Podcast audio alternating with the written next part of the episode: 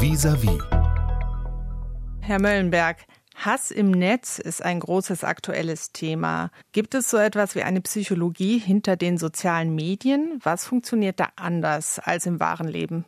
Das ist tatsächlich ein großes Thema und es ist auch etwas, was Eltern gerade viel bewegt. Es ist tatsächlich so, dass die sozialen Medien sich quasi der Entwicklungspsychologie eines Kindes inwieweit andienen. Das heißt, wir haben einfach Bindungsmechanismen, die in den sozialen Medien wirken und die Kinder oder Jugendliche auch quasi da heranführen und dann auch dort halten. Also die Nutzenintensität einfach steigern durch Designentscheidungen von Seiten derer, die diese Medien anbieten. Können Sie da Beispiele nennen? Ähm, zum Beispiel diese digitale Währung, die dort ist, in Form von Likes die sozialen Medien sind ja ein furchtbar breit gefächertes Feld, aber wenn wir jetzt zum Beispiel auf Snapchat gucken würden, dann wäre es zum Beispiel so, dass wir dort die Flames haben, die oder die Flammen, die nach einer kurzen Zeit verschwinden, wenn man sie nicht wieder aktualisiert, Inhalte tauscht oder mit diesen interagiert. Das heißt, das ist einfach eine Notwendigkeit dort, das Medium nutzen zu müssen. Ansonsten ist es zum Beispiel dann einfach quasi verschwindend und äh, die Flammen nehmen ab und das ist für Kinder und Jugendliche natürlich jetzt ein Reiz, dann dort bleiben zu wollen.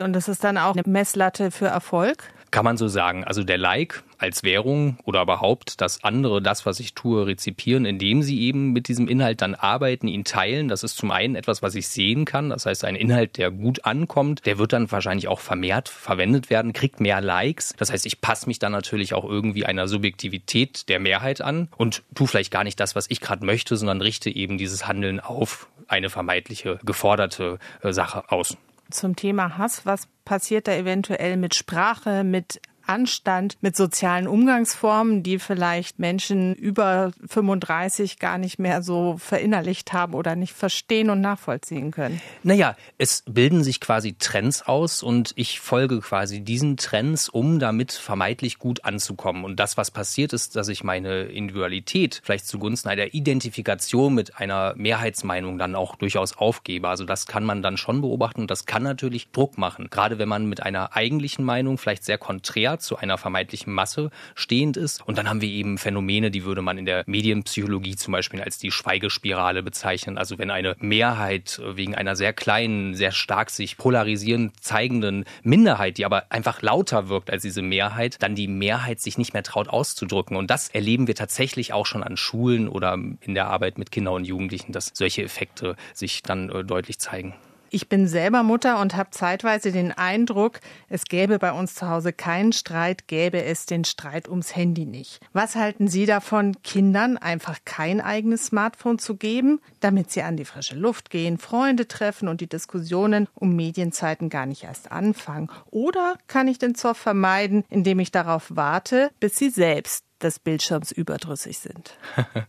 Also letztgenannteres halte ich ähm, aber im gewissen Alter durchaus für sinnvoll, aber ganz klar, ohne jetzt ein Alter konkret nennen zu wollen, ist es erstmal so, dass das ein Prozess ist, den man als Eltern moderieren muss. Hier hat man einen ganz klaren Erziehungsauftrag, aber die Abstinenz, also das Smartphone zu verweigern, diesen Zugang zu verweigern, das bedeutet auch Bildungschancen zu verweigern und das bedeutet auch später berufliche Chancen zu verweigern. Wir leben in dieser hybriden Wirklichkeit und es ist sinnvoll, einen fähigen oder also einen kompetenten Umgang von klein auf zu stimulieren und zu begleiten. Aber es ist eben etwas, was begleitet werden möchte und nicht einfach sich einstellt. Sie arbeiten für die Caritas im Projekt digital voll normal. Und als ich Sie auf einem Elternabend kennenlernte, antworteten Sie auf die Frage, warum die Kinder direkt nach dem Zocken so aggressiv seien. Sie diskutieren in dem Moment nicht mit Ihrem Kind, sondern mit Biochemie. Was passiert da im Gehirn? Na, schlussendlich kann man sagen, also dass das, was äh, passiert, wenn man sehr intensiv solche Medien nutzt, dass das einfach eine gewisse Anstrengung fürs Gehirn ist. Das heißt, wir reden hier von oxidativen Prozessen, aber wir reden auch davon, dass natürlich das Dopamin, was ich äh, während dem Spielen einfach sehr stark in meinem Körper spüren kann, als eine Art von Motivation, auch äh, diese Handlung fortzusetzen, das flacht dann einfach sehr stark, sehr schnell ab. Etwas, was wir aus der Suchtmedizin quasi als schnelles Abfluten bezeichnen würden. Und dieses schnelle Abfluten kann durchaus als unangenehm wahrgenommen werden. Wenn Sie dann berechtigt berechtigterweise nach drei Stunden des Spielens sagen, jetzt ist Schluss und beenden das einfach abrupt, dann hat man eben einen Filius oder eine Filia, die in diesem Moment wirklich spüren, da fehlt mir jetzt eine Form von Stimulation und darauf reagieren. Sie sprechen von Sucht. Wo fängt die Pathologie an? Dann um. Das ist ein toller Merksatz von Frau Dr. Brandhorst, die in Tübingen Medienpsychologie und eben auch Kinder und Jugendliche behandelt und Eltern stützt in diesem Bereich. Und diese sagt, Medien sind dann als problematisch wahrzunehmen, wenn durch sie Probleme entstehen oder sich durch die Mediennutzung Probleme verstärken. Und gibt es bei exzessivem Gaming Veränderungen im Gehirn, die auch bleiben, die nicht nur in dem Moment des Beendens äh, stattfinden? Das ist ganz schwierig zu sagen und hier würde ich mich auch gar nicht auf eine Aussage einlassen wollen. Wir erforschen diesen Bereich aus forschungsethischen Gründen nicht, weil wir ja sonst Kinder bewusst oder Jugendliche bewusst einer solchen Gefährdung aussetzen müssten, um danach vergleichen zu können. Das heißt, sie hätten eine Kontrollgruppe, die sie bewusst schädigen und das gibt es so nicht. Allerdings können wir natürlich tatsächlich beobachten, dass sich die Schullandschaft verändert. Klassen werden wesentlich heterogener, es gibt weniger Homogenität und wir erleben einfach, dass der Anspruch zwischen Lernverzögert, was sehr intensive Beschulung verlangt, bis hin zu unterfordert einfach zunimmt. Diese Spreizung, und da gibt es dann doch Studien, die können wir zumindest abzeichnen. Es gibt Empfehlungen für Mediennutzungszeiten nach Alter sortiert. Passen die oder geht es stärker auch um Nutzungsinhalte? Also gibt es einen Unterschied, ob die Kids Gamern auf YouTube zuschauen oder ob sie Minecraft selbst spielen? Diese Unterscheidung, also ob ich etwas aktiv konsumiere oder passiv konsumiere, die ist gar nicht so entscheidend, weil für das Gehirn ist tatsächlich das Beobachten eine recht gleiche Aktivität wie das selber Spielen. Das heißt, im Prinzip könnte man sagen, Kognition gleich Emotion. Das heißt, wenn ich etwas beobachte und ich bin emotional involviert, ist das recht ähnlich dem eigenen Spielen. Jedoch, ich möchte meinen, dass die Zeit, also oder auch Vorgaben wenig sinnvoll sind, insofern als das einfach aufgrund der Neuroplastizität jeder Mensch völlig verschieden ist und sie können können sogar in die unangenehme Situation kommen, dass ihr jüngeres Kind mehr kann und mehr darf und mehr dürfen sollte als ein älteres Kind aufgrund einer differenten Entwicklung zwischen den Geschwistern. Da ist Alter gar nicht so entscheidend, sondern wirklich die Frage, was kann ihr Kind, womit kann es gut umgehen und wie viel verträgt es? Also was sehr individuell ist. Das bringt mich zu der nächsten Frage. Warum funktionieren Regeln und Absprachen in einigen Familien besser und in einigen gar nicht? Spielt da vielleicht auch Neurodiversität wie beispielsweise ADHS eine Rolle? In jedem Falle es ist einfach zu beobachten, dass tatsächlich, und das wäre jetzt auch eine Haltung, die wir bei Digital voll normal versuchen, gerade bei Fachkräften äh, zu initialisieren, dass ein exzessiver Mediengebrauch in jeder Form meist irgendeine Form von Grundlage braucht. Das heißt, wenn Sie neurodivers sind, Sie haben ADHS, Autismus oder dergleichen, also Sie sind einfach quasi nicht neurotypisch, und das ist keine Einschränkung oder schlecht, aber dann dienen sich diese Medien gewissen Dingen, die in Ihrem Leben Thema sind, an. So kann es zum Beispiel bei Dopamin äh, mangelnden Erscheinungen, wie zum Beispiel bei oder bei schlechter Verarbeitung von Dopamin, bei ADHS in diesem Beispiel, dazu kommen, dass Medien für sie tatsächlich etwas Stabilisierendes sind, weil sie sich genau so ein Mehr an Dopamin zuführen können. Die Anschlussfrage daran, wie nutzt das die Spieleindustrie aus? Also es wäre jetzt wahrscheinlich falsch zu sagen, dass ich jetzt sagen könnte, dass das bewusst oder intendiert ausgenutzt wird. Jedoch ist zu beobachten, dass die Spieleindustrie diese intensiven Nutzenzeiten natürlich benötigt, weil diese Zeit, kann man gleich sagen, gleich Geld. Das ist ja auch dann, umso mehr Zeit ich in ein Spiel stecke, umso mehr bin ich auch bereit, Geld darin auszugeben. Und so profitiert die Spieleindustrie natürlich von Jugendlichen oder Kindern, die da einen Kontrollverlust erleben. Und das kann man auch ganz klar in Zahlen festmachen. Je nachdem, was man sich anguckt, kann man sagen, dass gerade im Bereich der Handyspiele, was für Kinder ein großes Thema ist und auch für Jugendliche, weil die meistens umsonst sind, äh, kann man sagen, dass circa 20 bis 30 Prozent der Spieler dann doch irgendwie sowas wie 70 bis 80 Prozent eines Gesamtumsatzes eines Spiels machen. Diese dann aber meist auch eben genau diesen Kontrollverlust erleben beim Spielen. Ich erinnere mich an das Bild des traurigen Wals, wenn Sie das nochmal ausführen könnten. Ja, das ist ein zynischer Begriff, der sich in der Spieleindustrie von Seiten Spielenentwicklern etabliert hat. Und hierbei geht es quasi um all jene Spieler, die durch diesen Kontrollverlust sehr viel Geld in Spielen ausgeben. Und diese Spieler, die brauchen sie, um auf diese un unfassbar großen Summen zu kommen, die gerade im Bereich der Mobile Games generiert werden. Das heißt, sie sind inwieweit um bei diesen großen äh, Umsätzen zu bleiben, angewiesen auf Spieler, die quasi pathologisch oder exzessiv spielen. Und das ist etwas, was wir auch aus anderen Industriezweigen kennen. Das hätten sie jetzt im Bereich von Alkohol auch. Da würden sie auch ein Groß ihres Umsatzes mit all jenen machen, die tatsächlich unter Alkoholismus leiden und gar an Alkoholismus versterben. Haben Sie da noch irgendwie anschauliche Zahlen, die das belegen? Ja, wir können uns einfach den deutschen Markt angucken und können für diesen deutschen Markt in der Spieleindustrie einen Gesamtumsatz von 10 Milliarden Euro im Jahr 2022 feststellen. Das wäre jetzt die aktuellste Zahl, die ich zu diesem Bereich habe und können sagen, dass circa 4,45 Milliarden Euro über Ingame-Käufe ähm, abgewickelt oder an diesen verdient werden. Und das ist natürlich eine Messlatte, wo man sagen muss, das ist erschreckend, weil das natürlich ein großes Thema für Kinder und Jugendliche ist, sich in Spielen mit Skins oder mit Erweiterungen auszustaffieren und dann dadurch auch irgendwie sich auch darstellen zu können. Also für Kinder und Jugendliche auf dem Pausenhof ein Riesenthema. Welchen Skin nutzt man? Welchen Waffenskin hat man? Ähm, hat man die Erweiterung? Hat man einen Season Pass? Hat man einen Battle Pass? Und gerade beim sich am stärksten monetarisierenden Spiel, nämlich FIFA oder jetzt EA Sports FC, ist es einfach so, da sieht man einfach, das macht den gesamten Umsatz. Diese Riesenmarke EA nimmt circa 5 Milliarden Euro über den Spielebereich ein, wenn ich mich nicht täusche. Und allein mit FIFA Ultimate ist das tatsächlich im Bereich von 1, Milliarden Euro. Also das sind ja reine Ingame-Transaktionen auf mein individuelles Kind gesehen, wenn es jetzt bei FIFA irgendwie cool sein möchte, was muss ich da zuschießen oder was muss das Kind an Taschengeld investieren? Wenn Sie eine Mannschaft haben wollen, wenn ihr Kind eine Mannschaft haben will, mit dem man quasi top of the notch ist, mit dem man in den höchsten Ligen mitspielen kann, dann reden wir hier durchaus von Summen, die können zwischen 500 und 700 Euro pro Jahr sein. Jedoch nicht jeder möchte in diesem Bereich spielen, aber wenn sie das wollten, zu den Besten gehören und sie wollen diese Mannschaft wirklich rein per Zufallselement erspielen aus diesen FIFA-Packs, dann sind tatsächlich solche Summen nicht selten.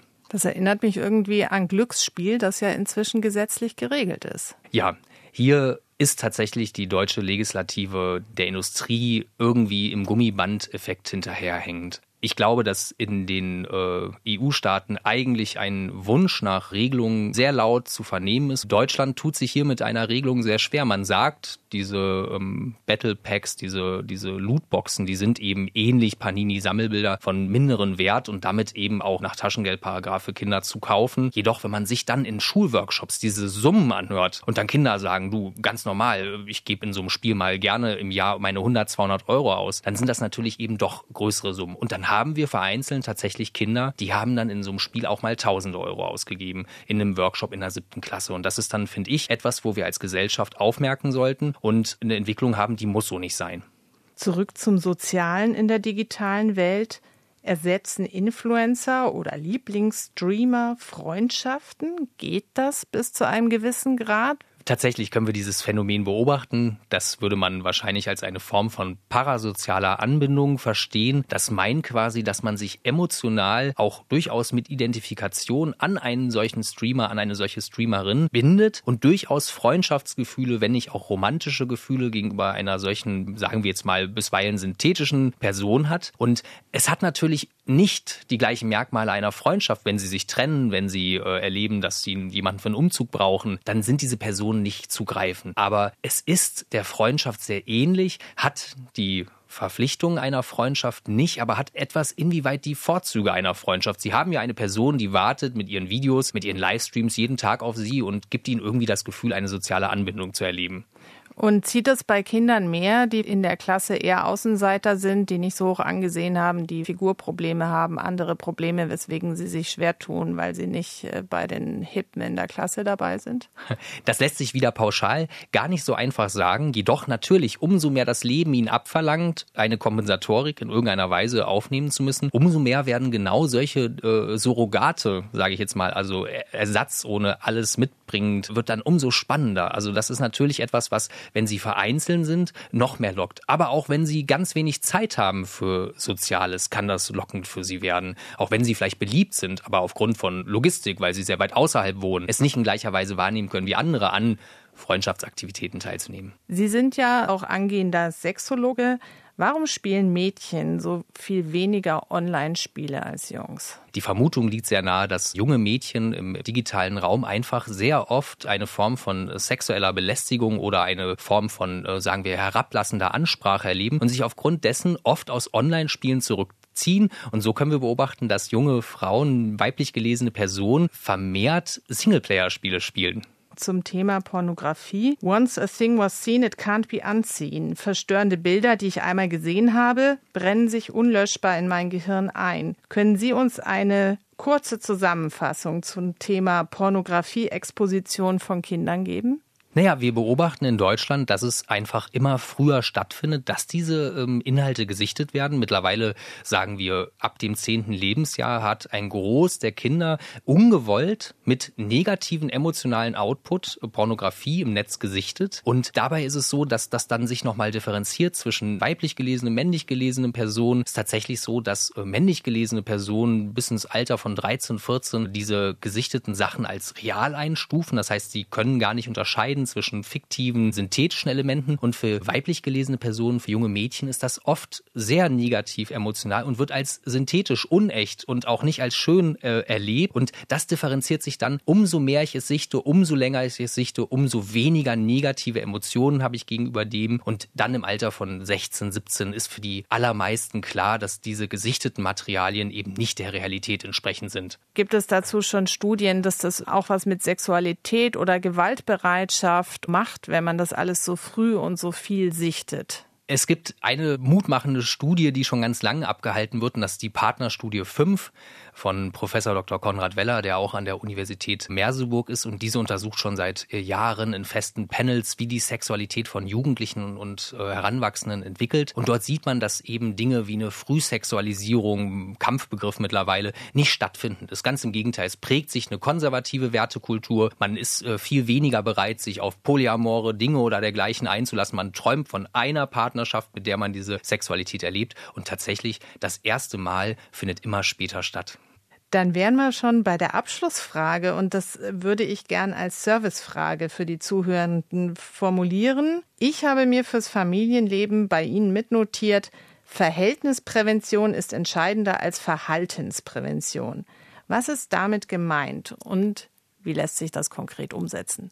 Naja, ich möchte meinen, dass das ein genereller Trend in der Suchtmedizin ist und auch in der Suchtprävention. Und dabei geht es darum, dass es gar nicht so wichtig ist, auf das Verhalten des Individuums, also in dem Fall des Kindes oder ähm, des Jugendlichen einzuwirken, sondern tatsächlich eine Umwelt zu schaffen, eine familiäre Situation, in welcher diese Kompensatorik von exzessivem Gebrauch, von was auch immer, ob jetzt stoffgebundene oder stoffungebundene Geschichten, gar nicht vonnöten ist. Das macht man daran fest, dass wenn man Kinder aus Verhältnissen nimmt, in welchen sie irgendwas exzessiv konsumieren und sie in ein sehr stabiles Umfeld setzt, dann ist oft der exzessive Konsum recht schnell vorbei. Das heißt, man merkt, Kinder reagieren wirklich auf dieses, auf diese Umwelt, in der sie leben. Und wenn sie denn ein pathologisches Verhalten an den Tag legen, ist das oft stimuliert durch diese Umwelt. Das heißt, sinnig ist, auf diese Umwelt einzuwirken, Freizeitangebote zu schaffen, für Ausgleich zu sorgen. Und dann ist der exzessive Konsum oft ganz schnell kein Thema mehr. Und Regeln festlegen, zu Beginn sagten Sie ja, doch eine erzieherische Aufgabe, da auch Regeln festzulegen. Haben Sie da noch einen Tipp? Wie mache ich das am besten, ganz konkret? Ja, ganz unbequem und doch irgendwo dann in der Wirkung sehr bequem. Setzen Sie sich mit Ihrer Tochter, um das jetzt mal im Imperativ zu sagen, mit ihrem Sohn zusammen. Hören Sie sich an, was von dieser Seite gewünscht wird. Handeln Sie aus, was für Sie als Eltern oder als Erziehende wichtig ist. Fixieren Sie diese Regeln. Und wenn diese Regeln fixiert sind, versehen Sie im dialogischen Verfahren mit Ihrer Tochter, Ihrem Sohn diese Regeln mit klaren Konsequenzen und dann, wenn es zu einem Regelbruch kommt, dann verweisen Sie auf eben jene Regeln, lassen Sie die Regeln Blitzableiter für Emotionen von den Kindern sein oder von den Jugendlichen und stehen Sie nicht selbst in diesem emotionalen Konfront. Auf der anderen Seite reagieren Sie nicht spontan und damit auch immer irgendwie wahrscheinlich drakonisch auf Dinge, die passieren, sondern verweisen sie auf die Regeln und damit ist dann auch der Familienfrieden recht schnell wiederhergestellt. RBB 24 Inforadio vom Rundfunk Berlin-Brandenburg.